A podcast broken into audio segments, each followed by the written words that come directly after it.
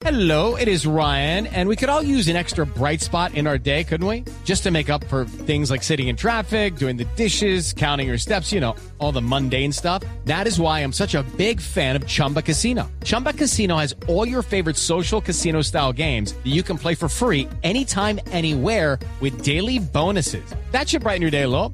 Actually, a lot. So sign up now at chumbacasino.com. That's chumbacasino.com. No purchase necessary. BGW. Void were prohibited by law. See terms and conditions. 18 plus.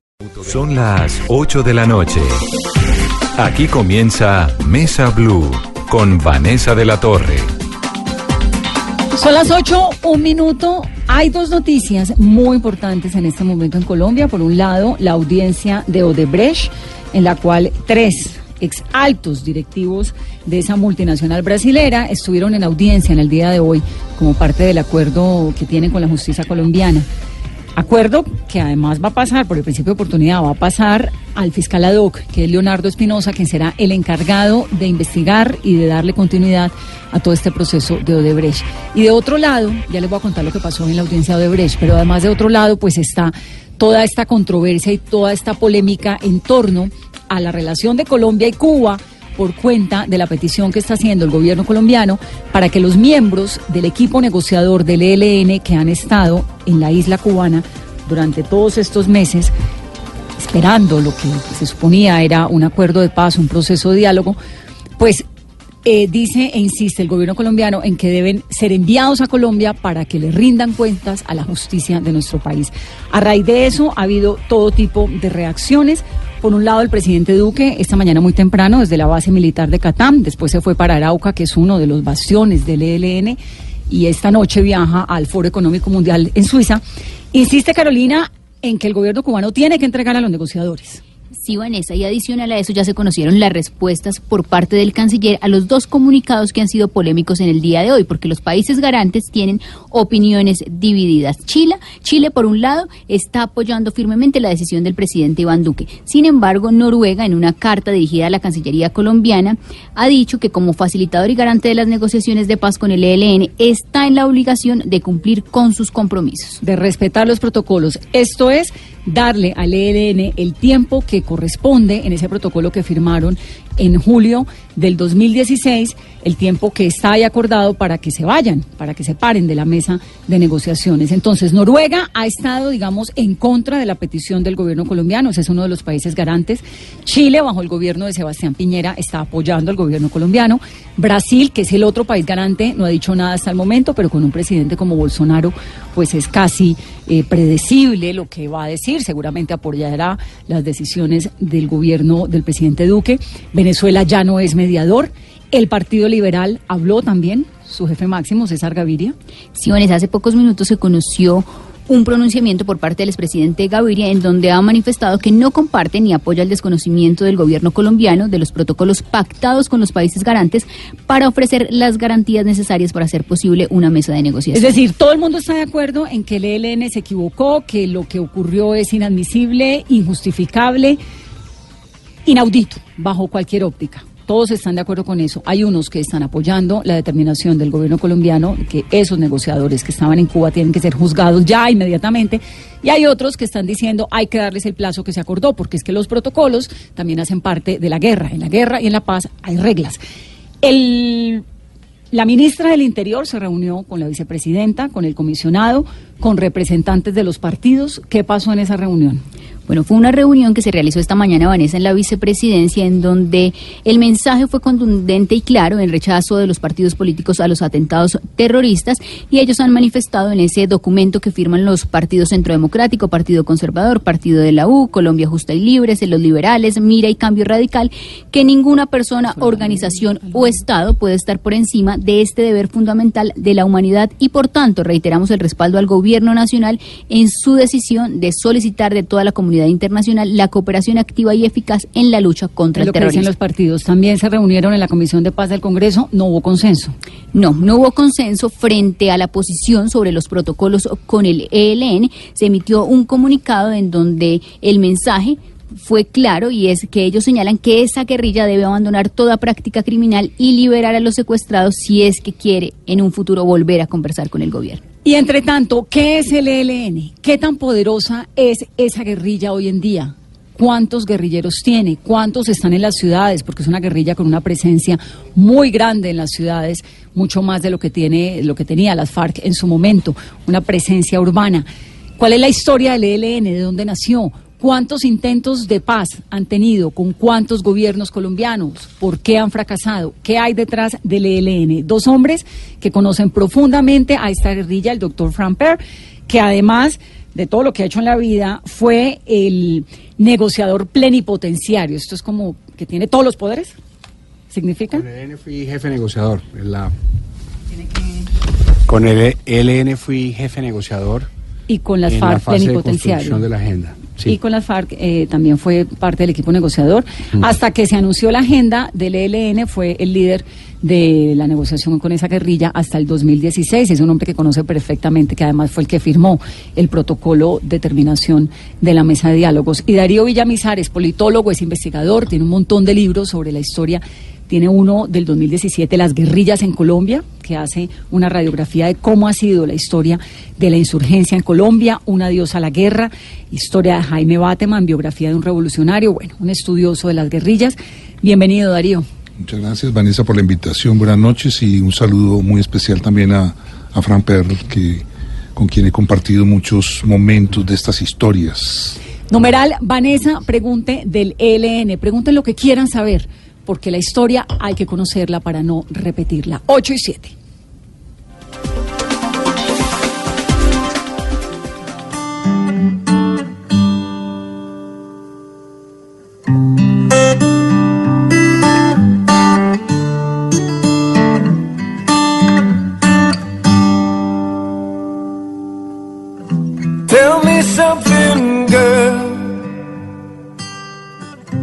Are you happy in this modern world? Or do you need more?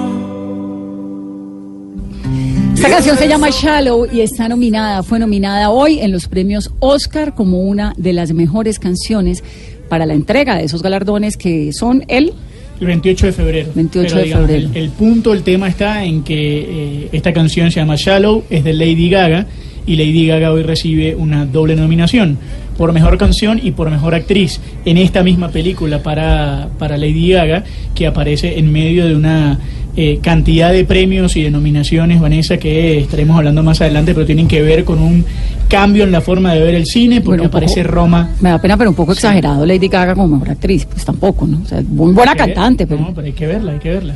Tiene, tiene su, eh, digamos, su, su talento para, para esto, pero lo, lo que te decía, hoy el cine cambia porque tiene la, la mayor cantidad de nominaciones, la tiene una película que se llama Roma, que no aparece en los cines y que aparece en Netflix. Entonces empieza hoy la era es una de la plataforma televisión distinta, digital. pero además es la primera vez que una película latinoamericana logra Una primera 10 vez, es, el- es del mexicano Cuarón, pero producida por una venezolana que además tiene un tinte porque es la primera mujer latinoamericana en pelear por una eh, película, una mejor película. que tiene además una historia preciosa porque Genial. estaba en un bus un día cualquiera y ella decidió que quería trabajar con Cuarón. Exactamente, y coincidió con un productor de, de Cuarón. El hombre le contó que trabajaba con él, ella le dijo, quiero trabajar con Cuarón, tome el correo, anótelo y escriba ahí. Ella escribió, mandó su currículum y hoy está nominada a los premios Oscar, aparte de una película como Black Panther, que es la primera vez en la historia del cine que una película de superhéroes llega a la nominación más importante que esa mejor película. Gabriela Rodríguez, así se llama la venezolana. Les vamos a dar la lista antes de que se acabe el programa, bueno, de las películas que hay que ver, porque tenemos mes y medio para ir al cine, 8 y 9.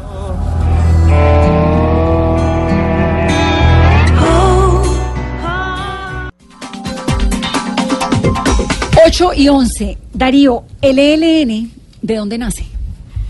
El ELN eh, el pasado 7 de enero estaría, está cumpliendo o cumplió 55 años de existencia. El ELN entonces surge eh, públicamente el 7 de enero de 1965 con la toma de Simacota. Pero hay unos antecedentes que son importantes mencionarlos porque tienen que ver también con lo que hoy está pasando.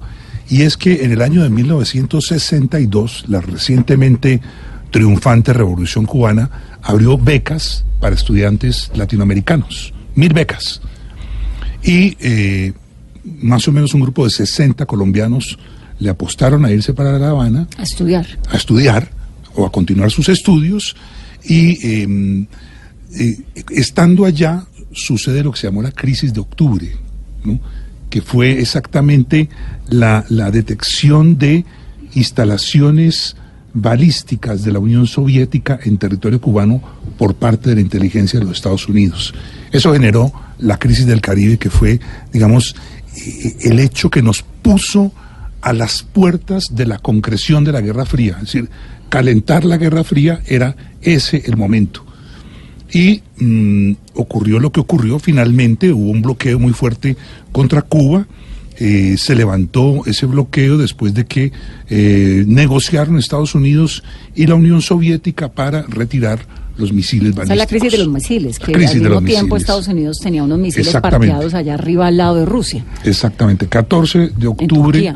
Del año de, mil- de 1962. Y se negocia eso, quitar, usted quita los Usted quita misiles los que tiene los en Turquía y yo quito los que tengo en, en Cuba. A raíz de eso, esos estudiantes que estaban en Cuba prácticamente pidieron entrar en guerra, ¿no? Estaban dispuestos a todo lo que fuera necesario y los colombianos estaban en esa misma actitud. Pasada la crisis de los misiles, la crisis de octubre, eh, el gobierno cubano les ofreció a los que quisieran entrenamiento militar, Y me imagino que de los 60 una gran cantidad levantaron la mano, ¿no? Los pusieron en el segundo semestre del año, primer semestre del año 63, los pusieron en entrenamiento, muchísimos se quedaron por el camino. Finalmente, para no hacer muy largo el cuento, siete colombianos, digamos, pasaron todas las pruebas. Ellos constituyeron en Cuba lo que se llamó la Brigada Pro Liberación José Antonio Galán, ¿no? con el propósito de venir a hacer la revolución en Colombia. Claro, Ahí inspirados por el triunfo de la Revolución Inspirados por el triunfo de la Revolución, Había una por el época Che. de, exacto, del Che Guevara. El Che yo siempre digo que era una de época esto. romántica de las guerrillas. Sí, estaba en ese momento en América igualdad, Latina ¿no? estaban surgiendo focos guerrilleros como era la modalidad por todas partes del continente. Y el Che estuvo muy atento a esto. El Che estuvo muy atento a la formación de estos colombianos. Al frente de ellos se encontraba ya un joven que había sido empleado bancario en Pereira que se llamaba Fabio Vázquez Castaño. Fabio, Vázquez- Castaño eh, era pues la figura más eh, prominente del grupo, con él estaban otros que posteriormente hicieron parte de- de- del ELN, como Ricardo Lara Parada y, y unos más. Ellos eh, finalmente regresan a Colombia en el año de 1963 y de inmediato inician eh, tareas relacionadas con ubicar una región donde poder montar el foco guerrillero, que era un poco de lo que habían aprendido durante esos meses en Cuba en distintas escuelas de formación. ¿Cuál era la ideología de ese momento? Digamos, ¿qué era lo que querían? Pues era un grupo inspirado por la Revolución Cubana, es decir, eh, antiimperialista. eh, tenían nociones en contra de la oligarquía y tenían unas, unas ideas, yo diría que entre reivindicativas y revolucionarias. Y eso lo vamos a ver claramente en el manifiesto de Simacota, que es el documento que ellos dan a conocer el 7 de enero de Que es 1965 cuando nacen. que es cuando nacen con la- el ataque a esta población del departamento de Santander. Ahí ellos distribuyen un documento y ese documento tenía unas reivindicaciones muy elementales, mu- muy, muy, muy simples. ¿no? Es, una, es una hoja de, de no más de tres párrafos, eh, pero fue el, el- el surgimiento del ELN. Y a partir de entonces, el ELN siempre esta fecha la ha tenido muy en cuenta. Siempre el 7 de enero ha sido una fecha de recordación y, y ha sido una fecha marcada también por muchas acciones armadas a través de esos 55 años. El ELN nació como una guerrilla marxista-leninista, ¿verdad? Sí, el ELN, por supuesto que se identifica en ese momento con la revolución cubana, con el marxismo-leninismo que ya había proclamado Fidel Castro para la revolución Y que cubana. nace de los bolcheviques, del triunfo de los bol- bolcheviques en Rusia en el 17. Eso es mucho, sí, exacto. Pero entonces el ELN tenía una composición eh, de alguna manera eh, mixta. Ahí estuvieron eh, los Vázquez Castaño, provenían dos de ellos del- de, las juventudes del MRL, ¿no? Otros como Víctor Medina Morón venía de la juventud Este, este comunista. Fabio Vázquez Castaño, que termina siendo en ese momento el comandante máximo, como el Gavino de hoy en día, como el, el- el Alfonso Cano de las FARC en su momento, ¿quién era? ¿De dónde sale él? Él era un joven eh, de Pereira empleado bancario. ¿no? y miembro de las juventudes del MRL. Es importante señalar que en ese momento eh, el ELN realiza su primera marcha el 4 de julio del 64 y entre los 18 campesinos, al mando yo estaba Fabio Vázquez, los 18 campesinos que estaban ahí, había un jovencito de 13 años que era Gavino, ¿no? Es decir, el hombre que tiene toda la historia, toda Es la historia y todas las vivencias es Nicolás Rodríguez Bautista. Por eso es el comandante indiscutido del ELN. Que él era alias Darío. Era otro, yo creo que Darío era otro personaje. ¿No era el mismo? No en era el alguna mismo. parte leí tratando como Bueno, de es- es ilustrarme sobre posible, esto no que muy- inicialmente le decían alias Darío y que luego terminó siendo Gavino, ¿no? ¿Estoy Es equivocada? posible, es posible, es posible. Gavino todavía está vivo, Gavino está en Cuba. Gavino está vivo, está, está en muy Cuba. enfermo, es lo que, lo que nos Y tiene dicho, encima pues toda la historia del ELN, las, las virtudes y por supuesto los, los grandes defectos como los que hemos visto en estos, en estos días. Ahora, el ELN entonces arranca como una guerrilla, pero era un momento en el que en la historia de Colombia había un montón de guerrillas más. Bueno, en Colombia, en ese momento, el ELN es la primera guerrilla constituida con nombre propio. No, No existían en ese momento las FARC. Ni el todavía. M-19, ni, el FARC. M-19, ni el EPL, nada. Nada. Es la primera guerrilla que surge en Colombia. Y, al, y a la par que el ELN surge en Colombia, en otros países del continente surgen guerrillas con el mismo nombre. No, no olvidemos que el Che Guevara comanda en Bolivia a partir del año de 1966 comanda el Ejército de Liberación Nacional Boliviano. Pero hubo antes, hubo ELN en el Perú. y hubo ELN en, Brasil, perdón, en Venezuela. De manera que hay una, una, una era- eran las organizaciones que los cubanos estaban impulsando. ¿No? En eso, pues, la, la historia es así y a estas alturas nadie lo niega. Ni los mismos cubanos lo niegan, ¿no? Ni niegan que, que el ELN fue, digamos, eh, arropado inicialmente por la Revolución Cubana, ¿no? Entonces, el ELN surge y luego, ¿qué pasa en la historia de Colombia? ¿En qué momento entra el catolicismo a jugar, eh, a ser parte de la guerrilla? ¿En qué momento entra el cura Torres, por ejemplo? Entonces, el ELN surge en 1965 y ya existía Camilo. Camilo ya había sido capellán de la Universidad Nacional, eh, fundador de la Escuela de Sociología de la Universidad ¿Pero Nacional. Camilo estuvo en Cuba? No. No, no, Camilo no estuvo en Cuba. Eh, Camilo, cuando, cuando, cuando el ELN realiza el ataque a Simacota, Camilo eh, lee el manifiesto de Simacota y dice, con estos hay que hablar, ¿no? Con este grupo, con estos jóvenes hay que conversar a ver qué es lo que quieren. ¿Por qué? Camilo Porque ya a un era... cura le interesa No, porque. Camilo ya era un personaje público, ya era un político eh, conocido públicamente, ya dirigía el Frente Unido y él encuentra que el, el manifiesto de Simacota con el programa de Frente Unido tiene unas grandes similitudes. Después vamos a ver por qué, ¿no? Pero Camilo eh, se identifica con ese grupo y empieza, eh, yo lo digo en, en- este último libro, empieza a tirar anzuelos, ¿no? A buscar a ver cómo contactarse con ellos. Y por supuesto, el ELN tenía una altísima composición estudiantil y una alta composición urbana. Pese a que se instala en el campo, tenía una gran fuerza urbana. En ese momento hay un movimiento estudiantil muy fuerte, la Universidad Industrial de Santander, eh, la, Fe- la Federación Universitaria Nacional, la FUN, es decir, todo eso prácticamente que confluye inicialmente en el ELN y Camilo tenía también sus bases urbanas en esos mismos movimientos estudiantiles. Entonces no le queda muy difícil, ¿no? No le queda nada difícil encontrar rápidamente contactos con el ELN. Esto se va a concretar en el mes de, de agosto más o menos, Camilo hace un primer viaje a, a la montaña, a Santander, donde estaba el frente de, de- del ELN, que no eran más de 40 personas dirigidas por Fabio Vázquez Castaño, y Camilo eh, formalmente ingresa al ELN, pero se mantiene en las ciudades. Fabio Vázquez dice, es un nombre nuestro que está en comisión en las ciudades. Y Camilo, unos meses después, en octubre, ya se le hace insostenible esa actividad política legal en las ciudades y su condición de militante del ELN y opta por irse para la montaña. Octubre del año de 1965. El 7 de enero de 1966, cuando el ELN cumple su primer año de existencia, sale a la luz pública un manifiesto de Camilo Torres Restrepo desde las montañas, el manifiesto a los colombianos. ¿Y seguía en la Universidad Nacional, en el Departamento de Sociología? No, Camilo ¿O él en en algún monte. momento ya se va para el monte, allí? Cortó con todo, cortó con la iglesia, cortó con, Con todo. con, con todo, ¿no? Con su mamá, con doña Isabel, que era la persona más querida para él, se fue para la montaña y el 7 de enero del 66 anuncia públicamente, con fotografías, con toda esa parafernalia, que está en la montaña, ¿no?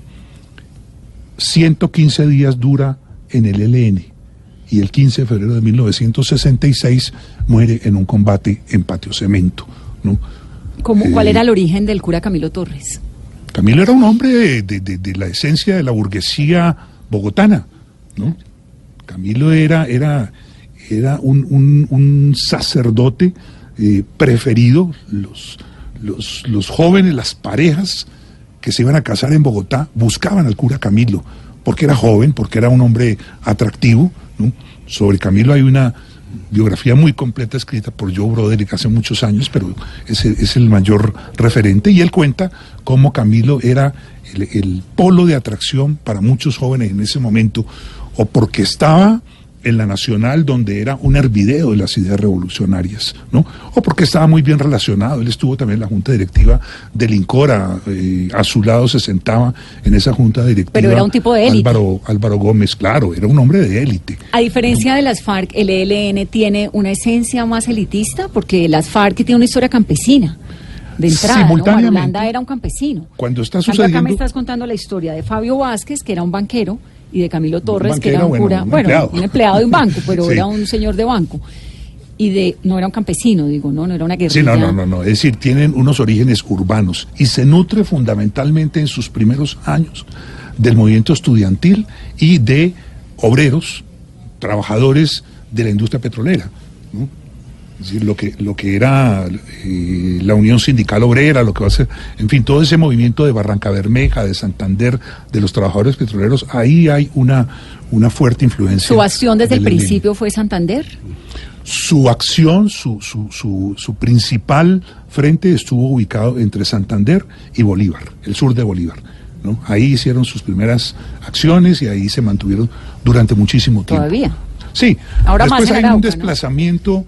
En, eh, a comienzos de los años 70 hay un desplazamiento hacia Antioquia, pero ahí también tienen un revés muy grande. Pero lo que quería resaltar es que simultáneamente surge, eh, las FARC se están organizando, pero las FARC no tienen proyección.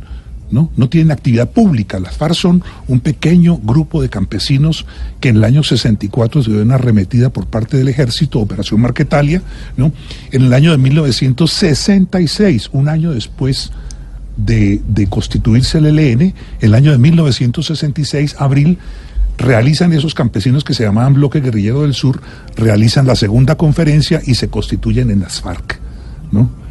Además hay otra cosa que es interesante señalar aquí y es que el ELN, repito, hace esa, esa incursión sobre Simacota en enero de 1965 y yo creo que esos campesinos que estaban en el Cauca, los que estaban dirigidos ya por Manuel Marulanda Vélez, se sintieron un poco retados, retados y realizan su primera acción en abril de 1965, dos, tres meses después que se toman la población de Insá. Esas son las dos primeras tomas guerrilleras que hubo. En la historia de Colombia. En la. Sí. Por lo menos en la Real- historia hubo, reciente, sí. Hubo otras en los años Sí, sí, 50, sí. los guerrilleros del llano, etcétera, etcétera. Pero estas dos, digamos, son a la luz de la guerrilla revolucionaria, eh, digamos, post-revolución cubana. ¿Cómo empieza ese proceso de expansión por, los, por las diferentes zonas en el país? Bueno, eh, es una expansión muy relativa porque el ELN rápidamente y las tres guerrillas que surgen en eso casi simultáneamente, ELN, FARC y EPL, van a tener unas crisis de nacimiento, ¿no? Eh, las FARC a los pocos meses de realizar esa conferencia constitutiva en el 66, fue desmantelado su segundo frente en el Valle del Cauca y quedaron muy resentidos, muy resentidos eh, numéricamente y militarmente, quedaron muy, muy afectados. El ELN tiene un momento de repunte hasta más o menos el año 68, ¿no? Y luego hay una gran crisis producto de la conducción que ejercía Fabio Vázquez Castaño. hay una serie de fusilamientos. Esto es conocido también públicamente y Fabio Vázquez Castaño eh, va a ser posteriormente prácticamente juzgado por el mismo ELN y va a ser eh, de alguna manera eh, relegado de su posición de conductor, de jefe del ELN y va a ser eh, ubicado en condición casi que de, de- de- de- de- de prisionero, podríamos decirlo, en Cuba. Hoy vive en Cuba todavía. ¿no? Ah, ¿él está Ahí vivo aún? Claro, claro. Es decir, están vivos Gavino y Fabio Vázquez. y Fabio Vázquez están vivos. ¿Y son amigos? ¿no? Y tiene relación. Yo les pregunté a los, a los eh, miembros de la mesa en Ecuador hace un par de años que estuve allá conversando con ellos, cómo consideraban ellos a Fabio Vázquez Castaño. Y me dijeron, como un militante más. Cualquiera, no como un fundador, no como No, un o sea, tipo importante. hay, hay un respeto a la historia. El ELN tiene mucho, mucho respeto a su propia historia, a esa fundación, a esos hombres iniciales, el tema de Camilo. Y en todo caso, Fabio Vázquez Castaño fue quien les dio la razón de ser. Claro. ¿no? Les dio la patente. Y entonces él está allá desde el año de 1974. eh, Y se quedó a vivir en Cuba. se quedó a vivir allá, creo que es profesor en una universidad. Yo en alguna oportunidad también tuve eh, la, la ocasión de, de reunirme con él, de conversar, eh, un, un almuerzo, compartir un almuerzo. eh, un hombre que no le gusta hablar mucho de ese pasado, ¿no? ¿Y Prefiere hablar de otras cosas. sí, él vida? hizo su familia allá y rehizo, rehizo su vida. Qué curioso. Y el doctor Per tuvo la oportunidad en algún momento en sus múltiples viajes a Cuba, ¿no? Es decir, el- el- en la mesa de negociación hizo alguna presencia él. No, ninguna. ¿Tenía algún tipo de relevancia? Nada. No, ninguna. Yo no estuve con él en Cuba. Estuve Ecuador. negociando con él en Ecuador, en Brasil y en Venezuela. Pero en sus múltiples procesos con el ELN en Ecuador, en Brasil, en Venezuela, nunca, No. él no, no aparece para nada. Para nada. No sabía que estaba vivo y que estaba en Cuba. Qué curioso. Sí, y el ELN o los dirigentes del ELN pues han tenido con él algún tipo de relación. Yo me imagino que, que se han reunido muchas veces para hablar de esa historia pasada, em, pero no tiene ninguna vida orgánica, podríamos Sí, decirlo una así. vida política. Ahora, ¿por qué en algún momento en el que en Colombia habían ya unas guerrillas, el M-19, las FARC, el EPL, el el ELN, ¿por qué no se unieron? Creo que hubo un momento en que el M-19 propuso unirse todas que tenían pues un enemigo común que era el Estado y unos cambios que querían. No, hay una ¿Por qué no coyuntura, funciona? ¿Por qué no se unieron? hay una ¿Y qué se coyuntura que va a facilitar siempre? algunas cosas y es el gobierno de Belisario Betancourt. ¿no? En 1982 Betancourt eh, conforma una comisión de paz, empieza esa comisión de paz em, a acercarse a los grupos guerrilleros. Ese fue el primer intento real de paz. Ese fue el primer guerrillas? intento real. El primer intento real. La primera acuerdo, el primer acuerdo que se firma entre un gobierno y una guerrilla fue el acuerdo de la Uribe con las FARC, año de 1984, ¿no? Pero el ELN reticente, no aceptó ningún tipo de negociación, ¿no? Y más bien el ELN se- en ese momento se acerca y conforman un- una pequeña alianza con otros dos grupos que se llamó la trilateral.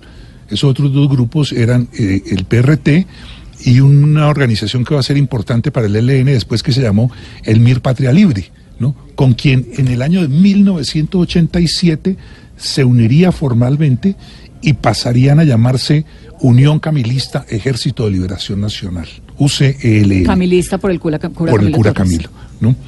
Pero entonces el ELN desde el año de 1984 negado a cualquier posibilidad de acercamiento a cualquier gobierno. Y eso lo va a mantener durante mucho tiempo. Sin embargo, en el año 85 sí se presenta una unión guerrillera que se llamó la Coordinadora Nacional Guerrillera, donde estaban todas las organizaciones menos las FARC. ¿no? Y las FARC no estaba porque dentro de la Coordinadora Nacional Guerrillera había un grupo que se llamaba el Frente Ricardo Franco, que era un, grupo que salió, gente que salió de las FARC, ¿no?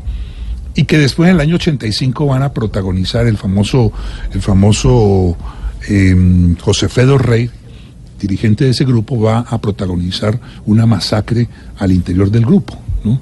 Mata a 163 o 164 de sus integrantes en una purga prácticamente. y eso lleva pues al rechazo de, de todos los otros grupos y en el 87 sí se conforma una unidad guerrillera donde está representada las FARC también, que se llamó Coordinadora Nacional Guerrillera Coordinadora Guerri- Guerrillera Simón Bolívar. ¿no? Ese es un poco como el proceso de, esa, de esas alianzas, de esas unidades. Pero, eh, repito la idea, mm, las, las organizaciones que en el año 84 negocian con el gobierno, M19, EPL, FARC, lo hicieron casi por su propia cuenta, no bajo una alianza guerrillera, y el ELN no participó ¿Por qué? de ninguno de esos procesos. Porque el ELN no creía en esas negociaciones, porque el ELN mm, siempre se mantuvo ajeno. Ahí el ELN en ese año, en el 84, ya ha superado esa crisis interna tan fuerte que dejó la salida de Fabio Vázquez Castaño. ¿no? El ELN quedó reducido a unos grupos muy pequeños en el monte. ¿no? Tenían eh, eh, simpatizantes urbanos, etcétera, pero el ELN entre el 80, entre el 80 y, perdón, entre el o- 78 y 80, 81 empezó a recomponerse ya bajo la conducción del cura Pérez. Claro, ¿no? y matan al cura Pérez, entonces se queda ahí. ¿En qué momento Y entra muere el Gavino? cura Pérez. El cura- eh, eh, muere, perdón. ¿Y en qué momento entra Gavino? Gavino entra posteriormente. Gavino siempre fue un, Siempre un segundo al mando, claro, siempre estuvo muy cerca del cura Pérez, ¿no? ¿Por qué el cura Pérez también, digamos, porque esto de los curas? Primero Camilo Torres, luego el cura Pérez. Bueno, eh, eh, mm, la presencia de Camilo Torres en la guerrilla del ELN y su muerte en combate eh, generó una, una oleada de, presencia también de curas, monjas, cristianos que se van a la guerrilla, no solamente en Colombia, sino en América Latina, ¿no? Quiero decirte que, por ejemplo, en Argentina existió un comando guerrillero ¿Montonero? que se llamó el Comando Camilo Torres, origen de los montoneros, ¿no? En el Comando Camilo Torres ya eh, los Vaca Narvaja, que eran un par de hermanos muy importantes dentro de los montoneros, van a ser, o fueron parte del Comando Camilo Torres. Y en el Farabundo Martí para la Liberación Nacional también, en El Salvador. Posteriormente, claro, también, y en, los, y en los y en el Frente Sandinista también. Pero en esa, en esa fase inmediata de la presen- de la muerte de Camilo va a ser en Brasil, Frei Beto. Frei Beto hizo parte, que, todavía está vivo, que hizo parte de la Alianza Libertadora Nacional y Frei Beto eh, se vincula a ese grupo movido por Camilo. Y a Colombia llegan tres sacerdotes españoles, ya nombramos a uno, Manuel Pérez, pero llega también eh, Domingo Laín y llega también eh, Jiménez Comín. Estos tres sacerdotes eran muy cercanos entre ellos y los tres ingresan simultáneamente al ELN, ¿no? en condición de combatientes. ¿Pero por qué? ¿Cuál es la razón, Darío, para que los curas en ese momento de la historia amer- latinoamericana sintieran esta atracción por la insurgencia? Bueno, hay una, hay una tendencia en ese momento dentro de la iglesia que son las comunidades eclesiales de base, el compromiso con los pobres, ¿no? E- Esa, esa radicalidad por los desposeídos los lleva a muchos de ellos a considerar que una forma de aportarle a la, a la, a re- a la reivindicación de los, de los más eh, marginados es por la vía de las armas.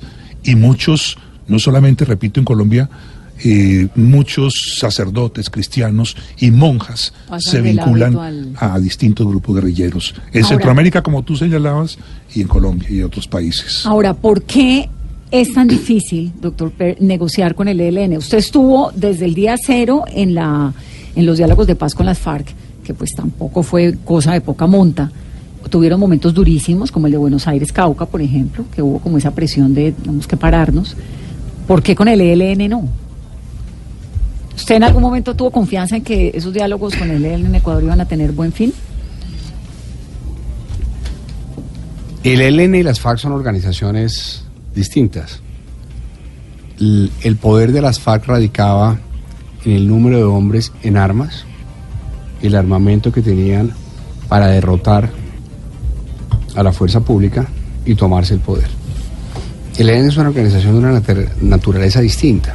Su poder no radica en el número de personas que tienen armas. Es más, la gran mayoría de los integrantes del ELN son personas que no están armadas. En las ciudades. Son civiles, que que están en los campos, en los municipios, en las ciudades, y su estrategia, y lo dicen los documentos de ellos, es ser invisibles.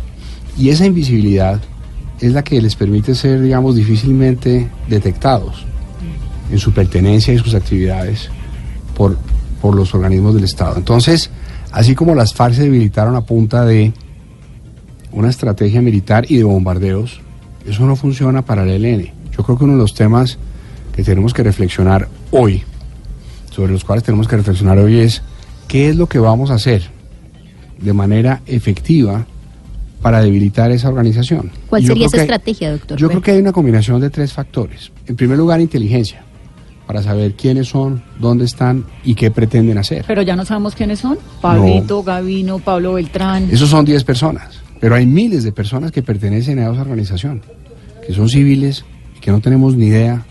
¿Cuánta gente tiene ¿Qué el? ELN? Yo creo que no hay alguien en Colombia, Que lo sepa. eh, desde el punto de vista, digamos, de las autoridades que pueda tener eh, Dicen que esa 2.500. información. No, mucho, 2.500 armados, pero En no, hombres en armas, sí. Pero 2.500 no en armados. armas y no armados. no, mire, muchísimos más. Pero lo- muchísimos cuando más. ustedes dicen los no armados, es decir, cuando siempre que decimos no, es que el ELN es una guerrilla con una presencia rural muy grande, ¿son quiénes? Estudiantes, el panadero, la señora, el banquero, ¿quiénes son? Digamos, es gente que qué. Es que es difícil, digamos, yo me quiero cuidar mucho porque yo creo que si uno menciona alguna actividad estaría estigmatizando a alguien. Puede ser cualquiera. Se lo resumo. En todos así. los oficios. Puede ser cualquiera. Entonces, eh, para responder tu pregunta, yo creo que hay tres elementos de una estrategia. La primera es la inteligencia para saber quiénes son, dónde están y qué pretenden hacer. La segunda es un sistema de justicia eficaz para poder judicializarlo. Eso no lo tenemos. Y la tercera, que es el tema de fondo, es que nosotros tenemos que reconocer, así no nos guste, que el ELN tiene llegada a unas poblaciones que, como decía Darío, están entre comillas desposeídas. El ELN tiene arraigo en las comunidades más pobres y más vulnerables en algunas regiones de Colombia. Y ahí necesitamos el tercer componente que es una inversión social efectiva. Y ahí se requiere una estrategia del Estado colombiano de la mano de los empresarios colombianos llevando lo mejor del Estado para generar riqueza y crear oportunidades. Para que esas personas que viven en esas regiones no tengan que recurrir a medios violentos. Entonces, la oportunidad que tenemos hoy ante el llamado de luchar contra el terrorismo es acabar las razones Por las cuales. por las cuales algunas personas piensan que eso es válido. Pero esas razones son las mismas de 1965. Es decir, Sí. llevamos. Sí, sí, si uno 50 mira con, si uno mira con detenimiento el manifiesto de Simacota, ese, ese documento que yo decía que es muy corto, el programa de Simacota, ellos ahí planteaban, por ejemplo, desarrollo económico e industrial, Frank, ¿no? Que es un elemento que, que uno dice, el país está en eso, ¿no? El país está buscando el desarrollo económico y social. Planteaban también un plan vial.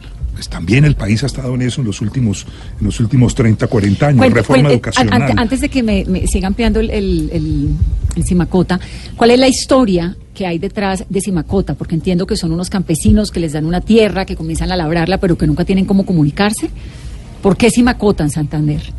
No, Simacota y Santander, ¿por qué el ELN escoge esa región? Esa región tenía unos, unas, unas razones históricas. Y es que después del 9 de abril, o, a raíz del 9 de abril, se conformaron unos pequeños poderes populares en algunos municipios del país. Barranca Bermeja, por ejemplo. Hay un, hay un texto que se llama Nueve días de poder popular. Y en Barranca Bermeja, la gente, los liberales, eh, eh, airados, enfurecidos por la muerte de su caudillo, conformaron un gobierno popular y nombraron a Rafael Rangel como su alcalde popular. Primer alcalde popular, diría yo, en, en la historia. Cuando a los nueve días entra el ejército, ¿no? Y se reinstaura eh, el orden conservador, entonces Rafael Rangel huye a la montaña. ¿no? El único recurso que tiene es irse, montarse y montar una guerrilla. Y la hizo y la montó ahí exactamente en esa región, en San Vicente de Chucurí, ¿no? Muy cerca de Simacota. ¿no?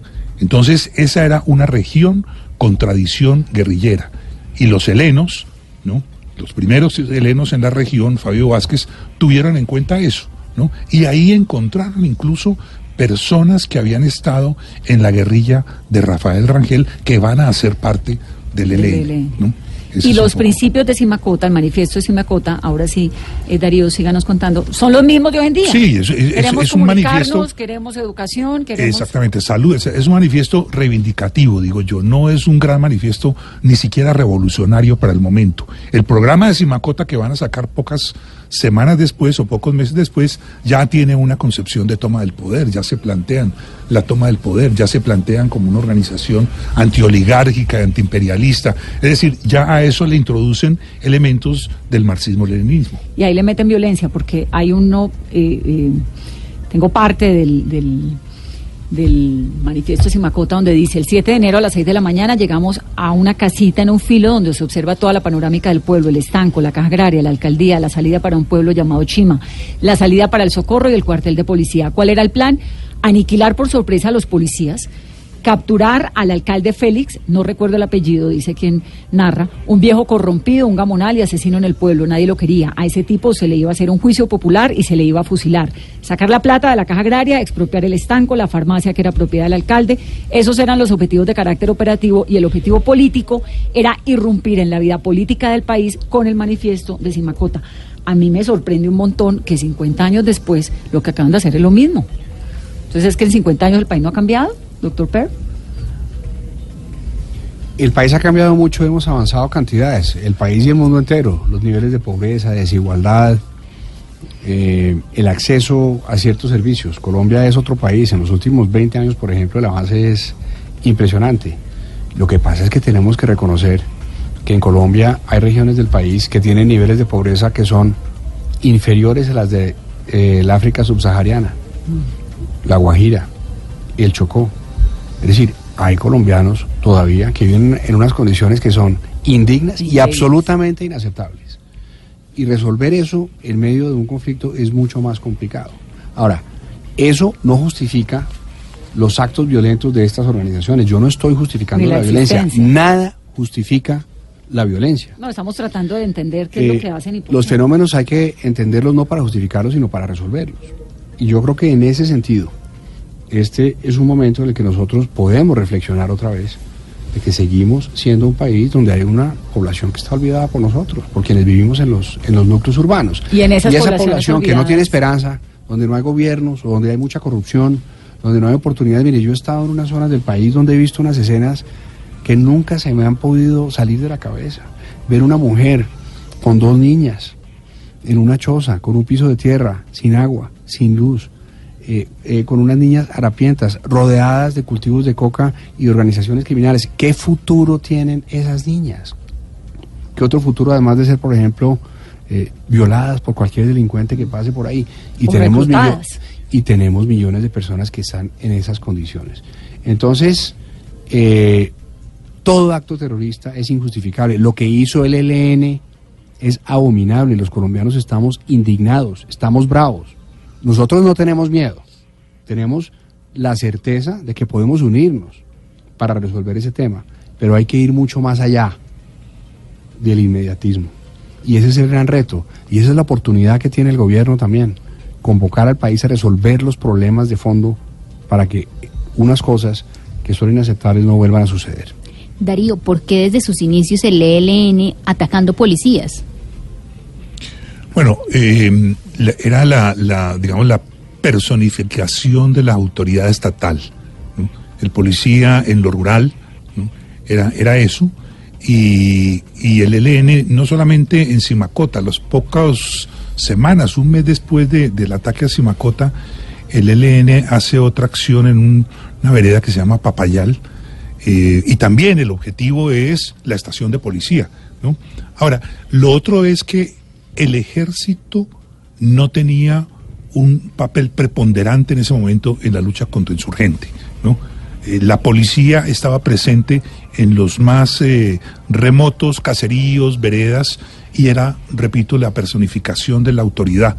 Y a ellos, hacia ellos, es que el ELN y las otras guerrillas dirigen sus, sus baterías. ¿Cuál era el propósito de esto? Primero que todo, Contar recuperar material Claro, bélico. bélico, fusiles. Y además contar que existían. Segundo, claro, darse a conocer, ¿no? Y tercero, una modalidad era el asalto a la caja agraria. Es decir, no faltaba asalto a una población donde no se llevaran los La recursos que existían en la caja agraria. Ese eran los, Y la- los las armas, los explosivos, los víveres uniformes. y medicina. Víveres y medicinas. ¿eh? Porque eran unas guerrillas muy, muy uniformes. como Tú lo dices, es muy cierto, una guerrilla eh, de alguna manera harapienta, ¿no? Es decir, con, con, con los, con la vestimenta que usaba el campesino. No tenían. De, no, no es lo que vimos en el año 2001 en San Vicente del Caguán. No eran ese tipo de formaciones. Además, eran unas guerrillas eh, muy pequeñas, muy. Muy, muy, muy primarias también. 847, numeral, Vanessa pregunte del ELN. Hay un montón de preguntas, Octavio. Hay una para el doctor Per. ¿Puede el Estado colombiano combatir al ELN teniendo en cuenta que ni siquiera saben cuántos hombres son? Claro que puede. Y hay que tomar las medidas para tener un plan integral en ese sentido. Yo creo que lo primero que hay que hacer es tener un plan de inteligencia de largo plazo para entender mejor esa organización. Y mm, hay que reconocer que en algunas regiones del país las instituciones no funcionan bien. Necesitamos más eficacia de todas las instituciones. Pero esas son las medidas de contención. Repito, si nosotros hoy pudiéramos acabar con el ELN, pero no resolviéramos los problemas de fondo que hay en las comunidades donde ellos tienen arraigo, el día de mañana sale es otra muy probable que surgiera otro tipo de delincuencia, de grupo criminal o de grupo guerrillero. Entonces, aquí hay que trabajar en la contención, pero hay que trabajar también en los temas de fondo. Vamos a hacer una pausa, 8.48 minutos de la noche, regresamos en segundos. 8.50, doctor, pero usted habló de inmediatismo, usó ese término hace un momento, que no se puede entrar en ese inmediatismo eh, para combatir al ELN. El gobierno colombiano lo está haciendo cuando dice, le dice a Cuba, ¿no? Que es otro estado, ¿no? Es que tienen que mandarme ya inmediatamente a los terroristas del ELN que están allá y no vamos a reconocer un protocolo que firmamos, etcétera. ¿Eso es inmediatismo? No, yo creo que, mire, yo, yo he trabajado eh, 12 años desde el gobierno colombiano en temas de paz y sé lo complejo que es eso. Estar adentro eh, tomando decisiones es muy difícil porque aquí no hay ninguna decisión fácil. Yo tengo un inmenso respeto por el presidente Duque, por el comisionado de paz y por todas las personas que trabajan esos temas, porque sé lo difícil que es. Entonces, eh, yo no estoy aquí para calificar de bien o mal lo que ellos hagan. Cada gobernante, cada jefe de Estado, cada comisionado de paz, cada negociador, de acuerdo a lo que sucede, al contexto y al momento político, tiene que tomar las que decisiones en sus manos. que, que le correspondan. Yo personalmente estoy totalmente de acuerdo con el que, que el presidente Duque haya roto las negociaciones. Creo que esto no iba para ningún lado lo que no de le esa gusta es que manera. no cumplan el protocolo que usted firmó. Eh, y que además todo el país, independientemente de las diferencias políticas, debemos mirar cómo hacemos para resolver este tema que na- nadie quiere tener. Tengo una visión distinta sobre el tema de los protocolos, Eh, pero hablemos un poco de por qué existen los protocolos. Cuando uno está tratando de hacer un proceso de paz, está tratando de sentar a la mesa a un enemigo cuando hay dos delegaciones que están conversando, estamos hablando de seres humanos que son enemigos a muerte, y eso es real. A veces la gente piensa que esas conversaciones son eventos diplomáticos, cordiales, etcétera, no. Las conversaciones tienen momentos muy difíciles, momentos de gritos, momentos de insultos o de cinismo, momentos de amenazas de muerte. Eso es real. ¿Vivo ahí sentado Yo lo viví. Eso es real. Entonces, para que un gobierno pueda llevar a una delegación de un grupo guerrillero a sentarse a la mesa en algún sitio, tiene que darle unas mínimas garantías de que si la negociación se rompe, pues ellos van a volver vivos a unas condiciones similares a las que tenían. Es y que de además- eso se tratan los protocolos. Es que además, para hacer un proceso de paz con el ELN, con las FARC, con cualquier guerrilla, el Estado los lleva al sitio donde van a conversar, ¿o no? Digamos, en este caso ustedes los llevaron como representantes del Estado, primero a Ecuador y luego los echan de Ecuador. Nosotros como ¿O cómo gobierno del? Estado colombiano no, para eso están los garantes, porque los medios de transporte que se utilizan son los medios de los países garantes. ¿Cómo, Por ejemplo, llegaron, ¿Cómo llegó el ELN a Ecuador? el gobierno, el, el gobierno de Noruega puede prestar un avión para que los miembros del ELN lleguen a Ecuador o a Cuba. Así funciona, no se van en, aviones de la Fuerza Aérea. Pero yo quiero resaltar una cosa, esos protocolos en caso de ruptura eh, se acuerdan, pero los protocolos no están condicionados a la razón de la ruptura. Es decir, aquí lo que se dice es, en caso de ruptura, por cualquier razón. Y otra cosa, estas negociaciones se hacen en medio del conflicto y en medio de la confrontación porque esas son las reglas del juego. En el proceso con las FARC hubo muchos actos criminales y actos terroristas porque esas eran las reglas del juego y mientras tanto la fuerza pública hace operativos y debilita a esas organizaciones. Entonces, en estos años en que se ha estado negociando con el EN, ellos han cometido muchos crímenes y delitos y actos terroristas y secuestros, igual que las FARC, a no ser que las partes acuerden un cese bilateral, que era lo que se estaba buscando. Entonces, esas son las reglas del juego. Ahora, eso no justifica lo que hicieron, pero esas son las reglas del juego. Claro. Ahora, en ese proceso de negociación con el ELN, ¿usted cuánto tiempo estuvo sentado con el ELN? ¿Quién era su interlocutor? Usted como jefe de la delegación colombiana. estuve buscando hacer la paz con el EN desde abril de 2009 en el gobierno del expresidente Uribe hasta abril del 2016, cuando entregué la primera agenda que ese grupo ha firmado con un gobierno más de 50 años en el gobierno del expresidente Santos. Claro, el protocolo es firmado el 5 Entonces yo de abril del estuve 2016. siete años ¿Su interlocutor era Antonio? con. ELN. Tuve diferentes interlocutores, uno de ellos eh, permanente. Yo me reservo los nombres. ¿Por qué? eh, porque hay temas que uno maneja que son secretos de Estado. Pero Eh, Antonio García siempre fue el interlocutor, No, él fue el interlocutor eh, en la fase y el jefe negociador en la fase de construcción de la agenda durante dos años. Pero antes de eso hubo varios interlocutores eh, y, y es mejor, pues, digamos, O sea, reservarse usted los es un nombres. señor que guarda secretos. Yo guardo secretos. Sabe guardar secretos. Hay que guardar secretos. En algún momento tuvo esa sensación de este contrincante, lo detesto, como nos estaba describiendo ahora en los diálogos con las FARC. Pero no, claro. pero no con las FARC, porque lo de las FARC pues ya más o menos lo tenemos documentado, pero con el ELN. Pero claro, y ellos ELN, también. Yo le invito a que mire las fotos del día en que sí, firmamos sí, sí, esa sí. agenda. Esa es- Y hay, odiaban. y hay un artículo, hay un artículo, Ese saludo de mano con Antonio García. Es horrible, clarísimo. frísimo. sí. y hay un artículo de Antonio Caballero que habla de las dos miradas de odio.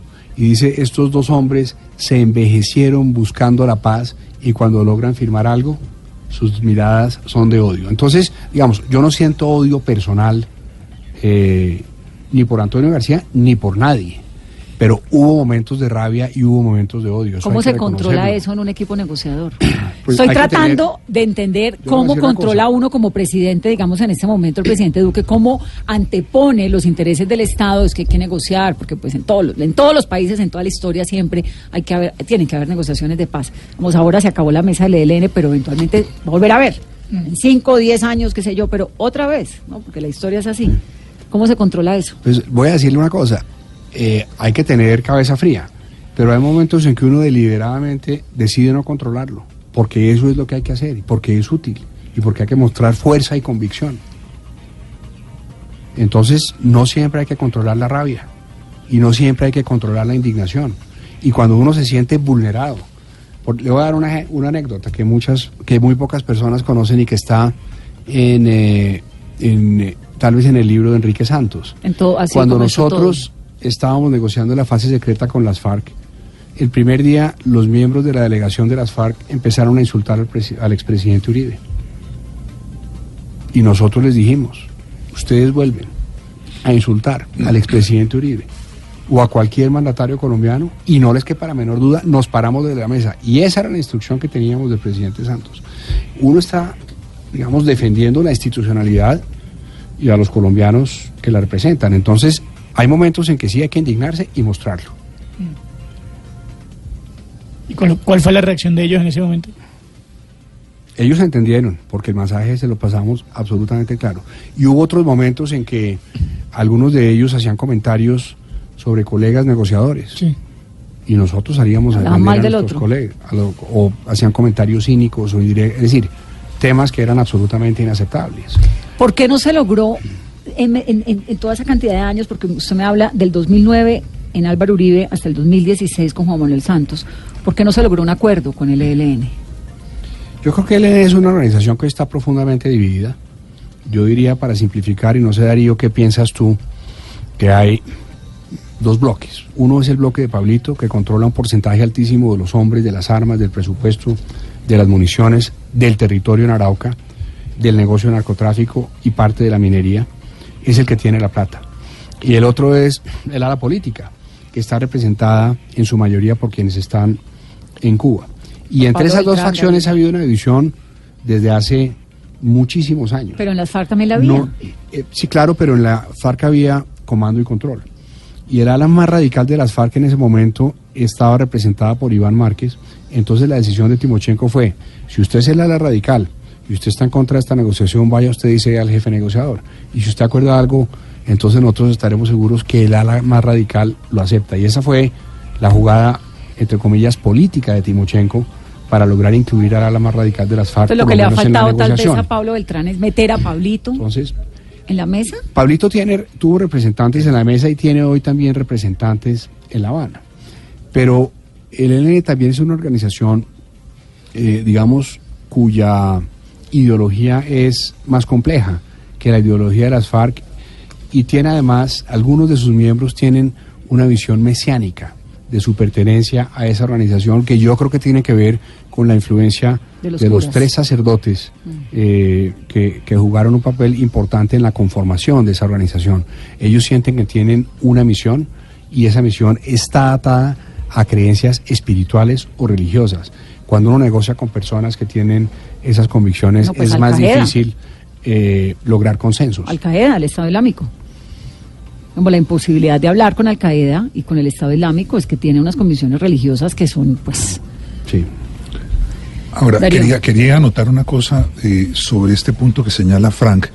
Eh, sí, efectivamente, en, la, en el proceso de reconstrucción del ELN a comienzos de los años 80 juega un papel muy importante lo que hoy se llama el Frente de Guerra Nororiental, lo que en ese momento era el Frente Domingo Laín, ¿no? dirigido por Pablito.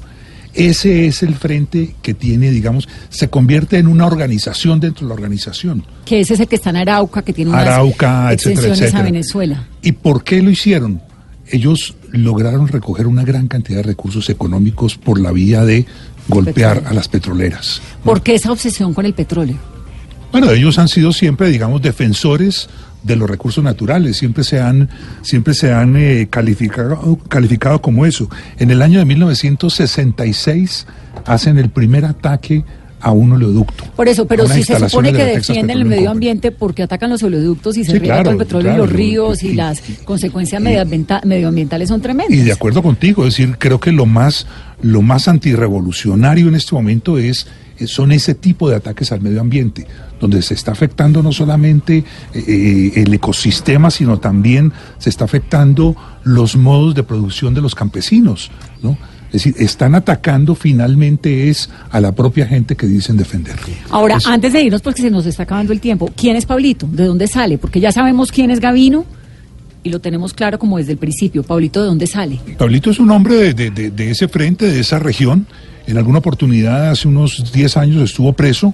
Eh, el ELN lo rescató, así en esos términos, lo rescató cuando en Arauca lo trasladaban a un juzgado, a una diligencia judicial, y se lo llevaron, lo llevaron hacia Venezuela y se voló. Desde entonces eh, ya era el jefe de- de- del Frente Domingo Laín y, y continúa en eso. Pablito está hoy en el Comando Central y como, como señala Frank, eh, tiene en la mesa de negociación, lo tuvo en la mesa en, en, en Ecuador y lo ha tenido también En Cuba. en Cuba a una persona que, Que lo él- sí, que él dice, mire, aquí yo soy eh, representante del Frente Nororiental y, y eso pues esto lo escuché de boca de ellos y eso lo que significa es que no estamos divididos, ¿no? Pero pues es conocido ampliamente que eh, Pablito tiene una fuerte incidencia al interior del ELN y ya no solamente en ese en ese frente nororiental, sino también en frentes como el del Chocó. El del Chocó. Uriel es un hombre, se dice que es uno de los hombres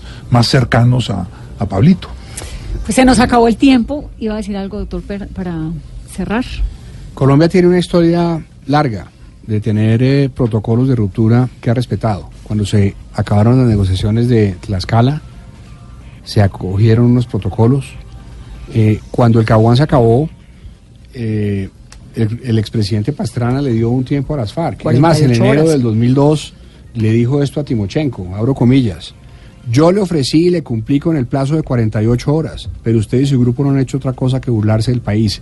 Cierro comillas. En el 2007, cuando en el gobierno del expresidente Uribe se rompieron las negociaciones con el ELN en Cuba, Cuba y Venezuela activaron unos protocolos que yo creo que hay que respetar porque son protocolos de Estado, no son protocolos de gobierno, porque son compromisos internacionales y porque a pesar de que todos quisiéramos ver hoy tras las rejas A todos. a, las, a los miembros del ELN que están en Cuba, ese debe ser el curso de acción, pero no podemos hacerlo a las patadas. Pero además porque los estados no se pueden comportar como los criminales. Porque por eso son estados, ¿no? El hecho de que los criminales no respeten la guerra no significa que los estados tienen que hacer lo mismo, porque terminan comportándose como aquellos a los cuales están combatiendo. Les agradezco profundamente esta conversación. A nuestros oyentes, estoy muy contenta porque nos han mandado un montón de mensajes agradeciendo el programa y la eh, comprensión de este capítulo de la historia de Colombia. De verdad que gracias y al doctor Per por venir acá a nuestro programa, por preferirnos. Yo creo que hay que dar las gracias a, a ti por invitarnos y a Darío por la clase. gracias. Muchas A gracias. ti, muchas gracias a todos. Buenas noches. 9 y 5, que tengan una muy feliz noche y feliz resto de martes.